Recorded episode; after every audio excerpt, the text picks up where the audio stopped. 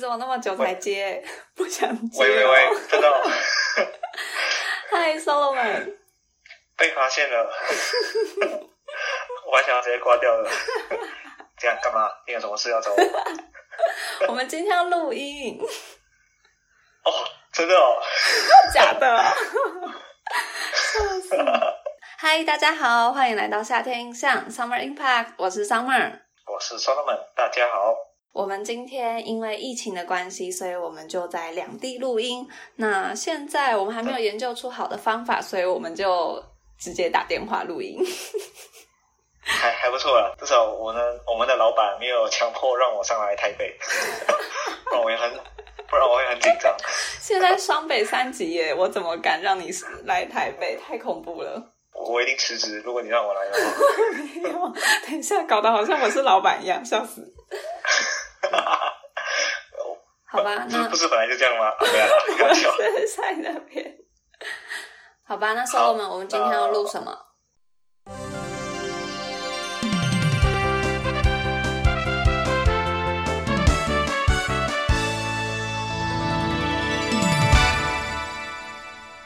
今天录音时间五月十八日，疫情快讯，今日新增两百四十例，另外新增五例境外移入，两例死亡。目前呢，三级警戒的先是有台北市跟新北市，Summer 要小心啊。好的。OK，然后就是如果是进入三级警戒的话，那外出的时候，全民全程需要佩戴口罩，然后停止室内五人以上、室外十人以上的聚会。仅保留维生、次序维持必要性的服务、医疗及公务所需之外，其余营业及公共场域所全部都关闭。然后另外就是营业及公共场域落实戴口罩，加上保持社交距离。那目前就是身在台中的我，台中市目前呢没有宣布进入三级，但是十一大场所暂停营业。那另外还有十一处的夜市也暂停营业。宗教场所暂停所有团体活动，啊，禁止大型游览车进入停放，啊，原则上实施到六月八号止，然后并视目前疫情的情况发展滚动。然后另外也有一个跟我们比较相关的消息是，教育部宣布全级学校停课，啊，从五月十九号开始到五月二十八号停止到校上课。但是有一个 summer 可能比较难过的部分就是呃 实习生还有见习生部分没有放假，大家照常到医院继续当义工。那 此时此刻您的您的心情您的心情是什么呢？可不可以简单跟我们说一两句？你知道我们好像还有可能改成线上跟诊呢，我觉得那在干嘛？啊、我觉得太荒谬了吧！对啊，这太荒谬了吧！我根本就看不到病人，然后还摸不到病人，让我跟诊干嘛？就是看电视哦。对啊，我快笑死了！哎，超怪的，电视电视荧幕就……对啊，而且而且你还不能发出怪声，你不能去上厕所。对，真的，我觉得蛮搞笑的。没关系，我还在等待学校的指示，看看会有什么好结果、好解法。好，那在这么危险的情况下，我们该怎么应对啊，Summer？哎，我好紧张啊！我们不要紧张。首先，防疫一定会带来一些生活上的限制，那我们的自我管理就更为重要了。我们现在每个人大概都是在自述吧。第一个，自我健康检测。你每天一定要注意自己有没有发烧或是呼吸道症状。那如果你没有症状的话，就不用去裁剪；如果有症状的话，就务必尽速就医裁剪。那第二个，保持社交距离，请避免所有不必要的移动还有活动。那真的要外出的时候，也一定要全程戴好口罩，保持社交距离。最后第三个，物资其实不急着抢购。政府的说法呢是说，因为经过了一年多的准备，全国的防疫物资、民生物资还有原料都很充足，那卖场的店家也都会照常营业补货，所以请大家依照需求适度的购买就好了。而且其实大家抢在量贩店里，其实也是增加了群聚感染的机会。接下来呢，是我们在面对很多外界的讯息的时候，也应该要能够审慎判断。不要被一些假新闻啊，或者是一些被一些没有营养的留言，然后造成了 造成彼此过度的恐慌，然后被这些不实资讯给淹没了。台湾临床心理学会告诉我们的，在疫情之下，你一定会感到不安，或者是感受到压力。那这个时候，我们要去理清压力的来源，这是一个很重要的步骤。当你可以尝试把感受到的压力或者是事件一个一个记录下来，然后去评估这每一个事件是否是你可以控制的。然后它可能会影响的时间，然后你感受到的压力强度，还有你可能可以预测到它未来的一些变化，跟你能够应对的方法，你去这样一件事一件事的分析它，然后才去判断，那我这样的想法是不是合理的，或者是其实我不用太担心它，我是有方法可以解决它的。然后才可以避免你陷入那个很害怕、很焦虑的情绪。那他们也说，你可以透过阅读啊、冥想、书写、运动等等方式，让你的生活很充实，然后提供多一点的正向思考还有能量，然后避免对一些外部的资讯去过度在意了。那当然，如果真的很严重的话，你就是要寻求诶医疗方面的协助。对，好。那再来是关于筛检，因为现在台湾每天至少都超过都超过百例嘛，那所以一定是很大量的、很大量的在做筛检这个动作。我们要把医疗人力跟资源发挥最大最大的效益。那第一件事情就是你要让有症状的人优先使用筛检站。如果说你本人，你就觉得哦怎么办？我好像生病了，我好像怎么样怎么样。但是你没有症状，也没有接触史，也没有地缘关系的话，就请你暂缓筛检，把资源先留给更需要的人。然后第二个，你要把医疗资源留给重症患者。这意思是说，大部分的感染者他可能症状是轻微的，那甚至你自己在家休养后就可以康复。那如果确诊或者是接触过这些确诊的人们的。也不要慌张，可以先待在家里保持隔离，然后随时观察自身症状，等待那个政府的通知，然后你再到医院医院场所里面去就医。对，然后最后一个就是快筛阴性，就是你的结果出来是阴性，你还是要好好的落实防疫这个工作。就是其实阴性并不代表是没有染病，所以你还是要做好自主健康管理这一块。哦，好的。我突然间不害，我突然间不害怕起来了。介绍了，你好烦哦。没有了，没有了。好，那我们接下来进入专题报道。我们把时间交给在台中的 Solomon，然后就把录音现场挪到台中喽。Solomon 可以吗？好的，没问题。转场，倒数三二一。好的，这里是台中录音现场，Solomon 家。接下来由我来报道。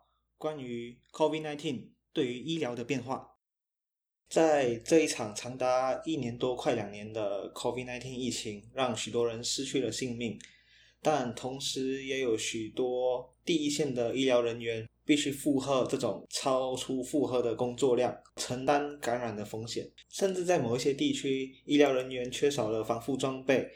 然后他们就便制作自己简单的防具继续工作。例如，我们举个例子来说，日本医师就穿上了垃圾袋，就这样子直接上战场了。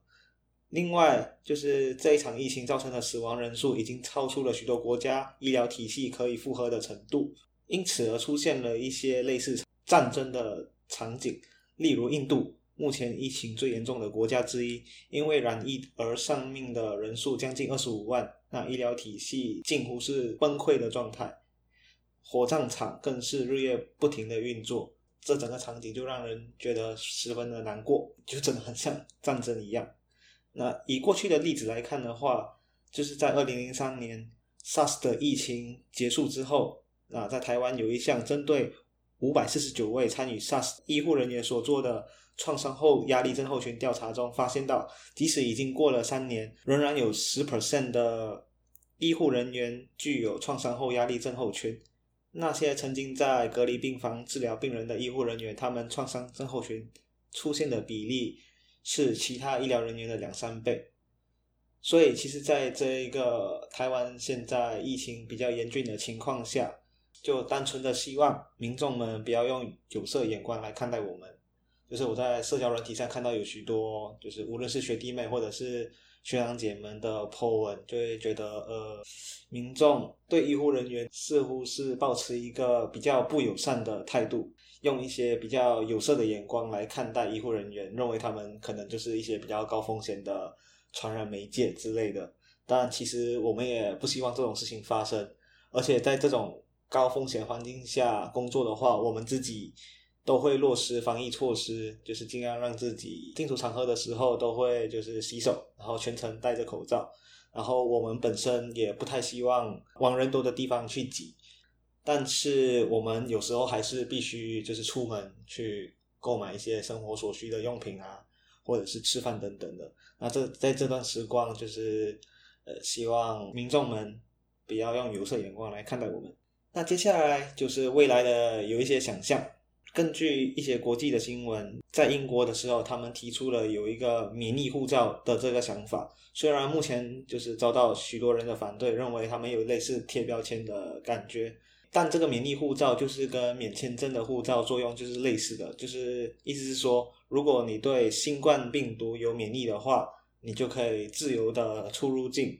我自己也希望这一天的到来，那这样的话，我就可以。像以前那样，如往常的来回马来西亚和台湾，然后也不用隔离那么久。好，另外就是许多国家也会选择使用手机基地台的数据来追踪，还有去追查可能受到感染或者是受感染风险较高的人，并向他们发出警报。但是隐私权的争议也随之而来。在台湾，政府就会鼓励患者诚实相告接触史的部分，然后。提供翻译必要的资讯，同时也尽量保护患者的隐私，不会公开患者太详细或者是及时的行踪。那这些措施在未来如果有类似的疫情爆发的时候，也也可能会采取同样的措施，然后这一个措施也可能会成为一个常态。但就是目前实行起来来看的话，其实就是引起了不少争议。然后也引起了社会上不少猎巫或者是肉收的行动，还有就是对那些染疫确诊者的舆论压力，其实也是十分的大的。但未来要怎么调整，这可能就是一些医疗方面的变化吧。好，那接下来就是帮大家介绍一下，我觉得一篇蛮有趣的文章。那这一个就是可能比较是在医疗专业里面的一些内容。那这里提到的就是疫苗开发的方式。顶级医学期刊 NEJM 在二零二零年七月的时候发表了一篇文章，叫做《如何快速发现抗病毒药》。那这一篇是全文可以免费观看的，而且它非常的友善，也有中文版。那如果就是对这一个方面有兴趣的大家，可以都来看看。我们可以发现到嘛，就是呃，才呃，COVID-19 从爆发到就是疫苗开发的这一段时间，其实真的蛮快的。差不多在一年左右，就有多个药厂将那个 COVID-19 的疫苗就是制作出来。那这是怎么办到的呢？新药是怎么在一年内这样子快速的被发现出来？因为接下来的内容就是会谈到分子生物学，然后我对这个部分的话就是呃不太熟悉，所以我就借用了舒米虫的啃食日记中。对这篇文章的重点整理，然后跟大家简单说明一下抗病毒新药开发的过程。那首先，我们先介绍一个简单的观念给大家，就是当 COVID-19 病毒感染到人体的时候，它在人体内病毒复制的过程中会需要一些蛋白。那目前我们的目标就是要寻找到能够跟病毒蛋白紧密连接，然后阻断病毒生命周期，能够发挥此作用的药物。开发的过程，第一步就是要选择阻断新冠病毒的蛋白作为标定物，就是把一个他们复制所需要的蛋白抓出来，作为一个药物攻击的 target 一个目标，这样子。那接下来呢，就使用了超级电脑计算化合物之间的结合力，然后用超级电脑去模拟药物和病病毒蛋白对接的情况，接着再从数据库中，也就是呃，这个是这个数据库包含了十亿个十亿哦，十亿个化合物中找出适合的明日之星，作为后续临床研究证实它的临床疗效。那为什么以前做不到，现在做得到呢？就是跟我们的科技发展是十分相关的。在一九九零年代的时候，因为电脑运算的效能十分的低，而且就是计算出来的结果其实相对的比较不准确。然后在一次的计算只能对接一百种化合物，就是整整体的效率还有准确率都是比较低的。但是现在的超级电脑能够在几天内就完成十亿以上的。化合物的严格对接，就是无论是在效率上或者是准确度上，都大大的提升。就是相比一九九零年代那时候的电脑，所以它能够在几天内就完成大数大数据的分析，然后而且准确度是相对比较高的。因此，在西医方面，或者是说现代现代医学这方面，他们就开开发出了疫苗，然后因此也有许多国家受惠。但是在中医这个方面的话，中国 就是有提出，呃，清肺排毒汤，还有莲花清瘟胶囊。那以目前的知名度还有曝光率的话，其实就是就算是在就读中医相关专业的我，其实也不太知道。就是很明显的告诉我们说，其实这些成药的对于 COVID-19 的治疗效果就是没那么好，不然也不会就是曝曝光率那么低。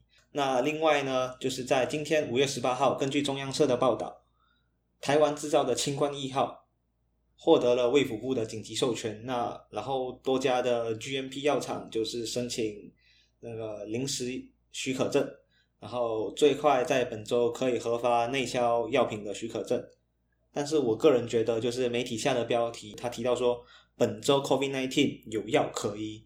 这一个部分就是让我有一些担心。虽然内文有一再强调的提醒说，确诊者不要自行到中医诊所求诊用药，以免造成社区的感染扩大。但是我相信，一定有很多人都不看内文，然后这一个如此激进的标题，就感觉会误导许多民众，就会担心民众如果对自己是否有染疫。这个部分有疑虑的话，然后看到这个标题就会直接冲去诊中医诊所或者是中药局就医或者是购买，然后进而造成社区感染的扩大。另外，我个人觉得新冠一号对于 COVID-19 的治疗效果还有待商榷。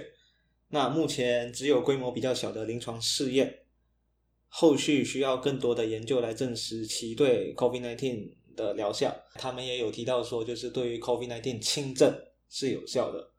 那嗯，这一个部分的话，我就引用了最近比较流行的一本书，叫做《中医到底行不行》，也就是杜里威医师的一本著作。那它里面就有提到，就是传统中医在目前这一个时代，如果还留有一线生机的话，它的价值肯定是在辨证论治的传统上，细腻的做出差异性的医疗。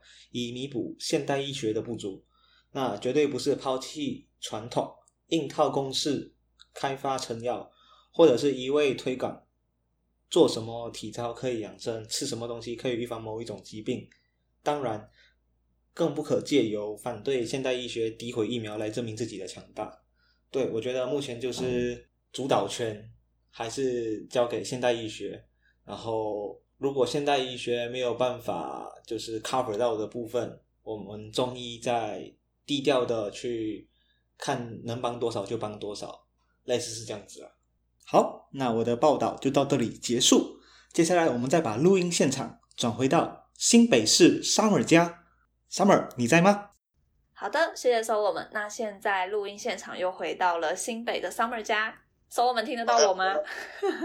听不到，拜拜。好吧，那我们这一集就要进入尾声了。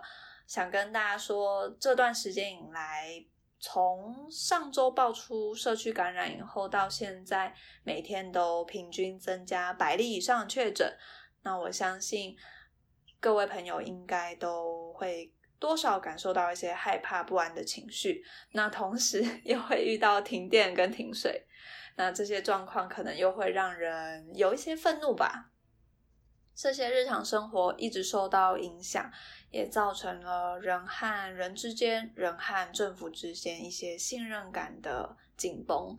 不过，其实信任这件事情是对整个国家系统对整个大世界一个很稳定信念的很重要的一件事情，它是一个安定的前提。所以我觉得我们现在除了顾好自己的身体健康以外，那当然包含了身体上的以及心理上的健康。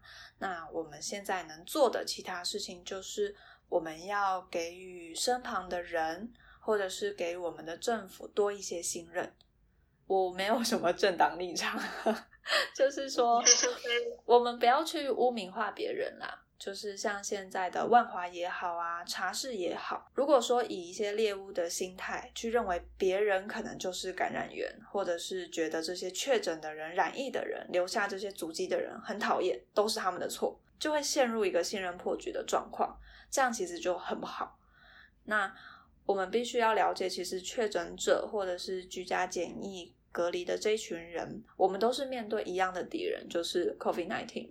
那我们不应该要用很很恶意的态度去标签别人，然后去检讨他人。那尤其是键盘侠们，我们其实该做的事情就是要让防疫体制更完好，然后我们应该要更团结。所以其实啊，在这样子的状态下，希望是一个很重要的事情，我们要保持希望。因为希望是对于威胁的一种很强烈的回应。不知道大家有没有看到最近很红的一个贴文？它的内容是这样写的：看好了世界，台湾只示范一次，在两周内解除三级。那虽然它的回应是正负两极的，不过我想分享的事情很简单，就是我们应该要抱有这样子正向一些的态度。嗯，透过这种。像这样子的加油喊话，去凝聚彼此的意志，然后重塑人跟人之间的信任关系，然后彼此重新团结起来。当我们有一个共同目标，那我们就可以想办法让台湾的疫情再一次可防可控，一起回到回到我们那些很简单、很寻常的日子。那我们一起加油！加 油加油！干巴爹呢？好的，那我们今天的节目就到这里结束喽。Summer impact, a little impact on your life.